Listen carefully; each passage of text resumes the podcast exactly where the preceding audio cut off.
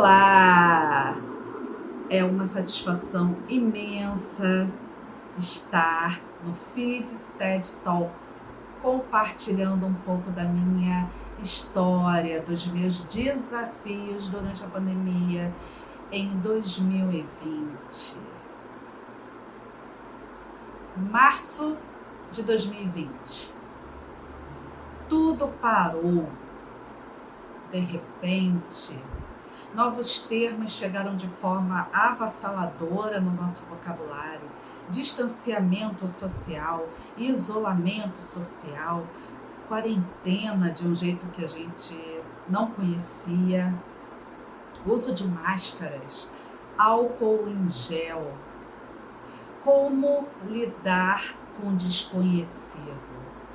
Como olhar para dentro de si e dentro de casa com uma nova forma de agir, de fazer as coisas acontecerem, apesar das circunstâncias.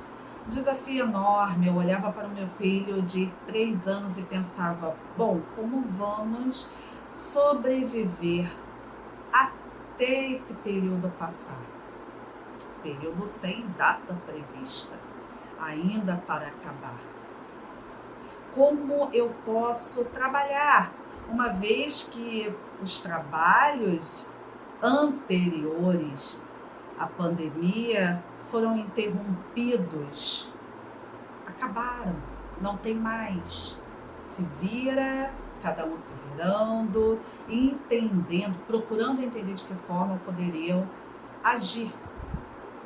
Então eu parei, não por muito tempo, porque eu não tinha muita escolha, eu precisava agir imediatamente produzir conteúdo com mais frequência. Pensei, eu posso oferecer o meu conhecimento no formato de serviço. Vou oferecer mentoria. Dei a minha cara tapa, ofereci nas redes sociais. E não é que chegaram as primeiras mentoradas Falei, bom, dá para fazer. Continuei, olhava para o meu filho, filha possível, dá para fazer.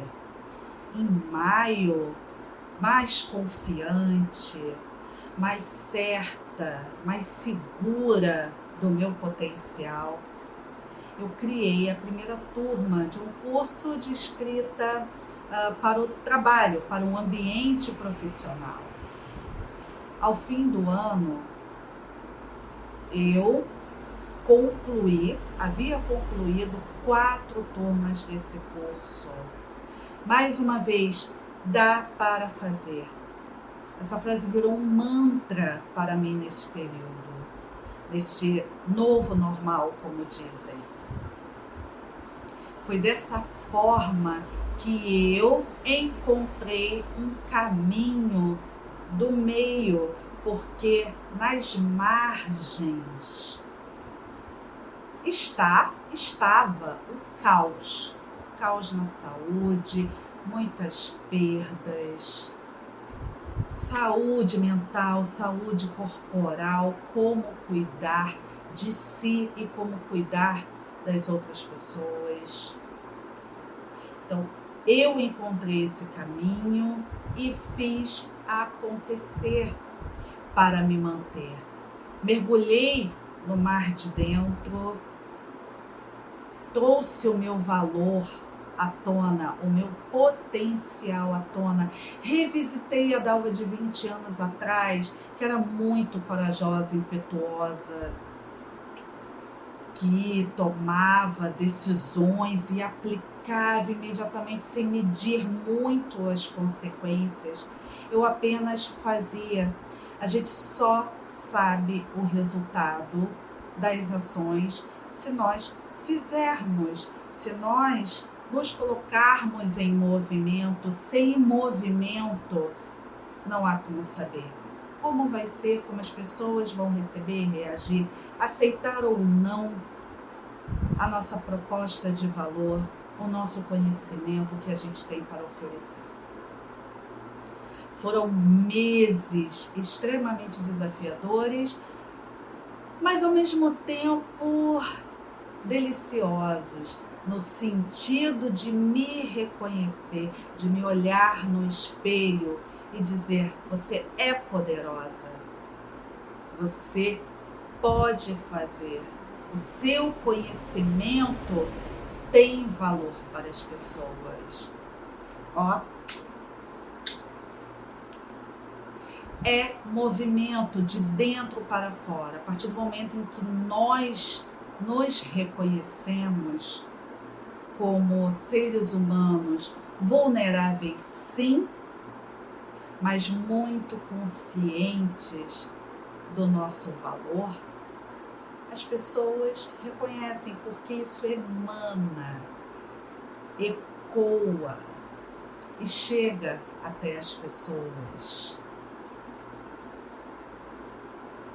Eu quero agora trazer um caos muito uh, interessante, de muita experiência para a gente entender o que entregamos e de que forma entregamos. Seja no trabalho, na empresa, seja no próprio negócio, seja no conteúdo nas redes sociais. De que forma a gente prepara as tarefas, os projetos, as ações, os conteúdos. Qual é a experiência que a gente oferece para as pessoas, de modo que transforme de verdade a quem está ao nosso redor. Não seja uma banana qualquer. Esse é o título de um vídeo do estrategista de comunicação e marketing chamado Mário Persona. É, um grande amigo me enviou este vídeo há alguns meses e me disse as seguintes palavras. Talvez toda vez que você se sentir para baixo, toda vez que você titubear, não acreditar muito na experiência que você gera de valor ao explicar as regras da língua portuguesa, assista a esse vídeo. Não seja uma banana qualquer. O Mário relatou que estava num restaurante uh, e viu no, no cardápio uma banana que custava 20 reais. Mas caramba, 20 reais é uma banana de ouro? Vou pedir. Então o garçom trouxe a banana numa bandeja, um carrinho, né? uma bandeja com uma tampa, uma bandeja de prata. Então ele acendeu a espiriteira e começou o preparo da banana. Primeiramente colocou açúcar e o Mário pôde acompanhar o processo de derretimento do açúcar, caramelizando a banana. Então já ativou a experiência com a visão e o olfato também. Depois o garçom colocou cuidadosamente canela. Você consegue sentir o cheiro da canela, assim como eu estou sentindo contando essa história aqui para você. E para finalizar, colocou uma dose de conhaque. Então foi um misto de sabores, de sensações. Foi uma experiência, um momento delicioso proporcionado pelo garçom para validar o preço da banana. Então, como meu amigo disse, é essa experiência que eu gero para as pessoas quando eu faço o meu trabalho. E você, qual é o momento, qual é a experiência nas meras atividades, tarefas nos meros projetos que você realiza, de que forma transformá-los em grandes momentos para as pessoas que irão receber. Essa é a minha grande mensagem para você. Em meio à pandemia, eu que trabalhei meses ouvindo meu filho chamar mamãe, mamãe 54 vezes por dia e ainda conseguir ter foco para fazer o que era preciso, o que era necessário, não só para o nosso sustento, mas para a minha realização pessoal e profissional. Cheguei a ser eleita LinkedIn Top Voices num ano tão desafiador, com tantas agruras no percurso. Vale a pena, crie a sua experiência, crie a sua badana valorosa. Um abraço aconchegante.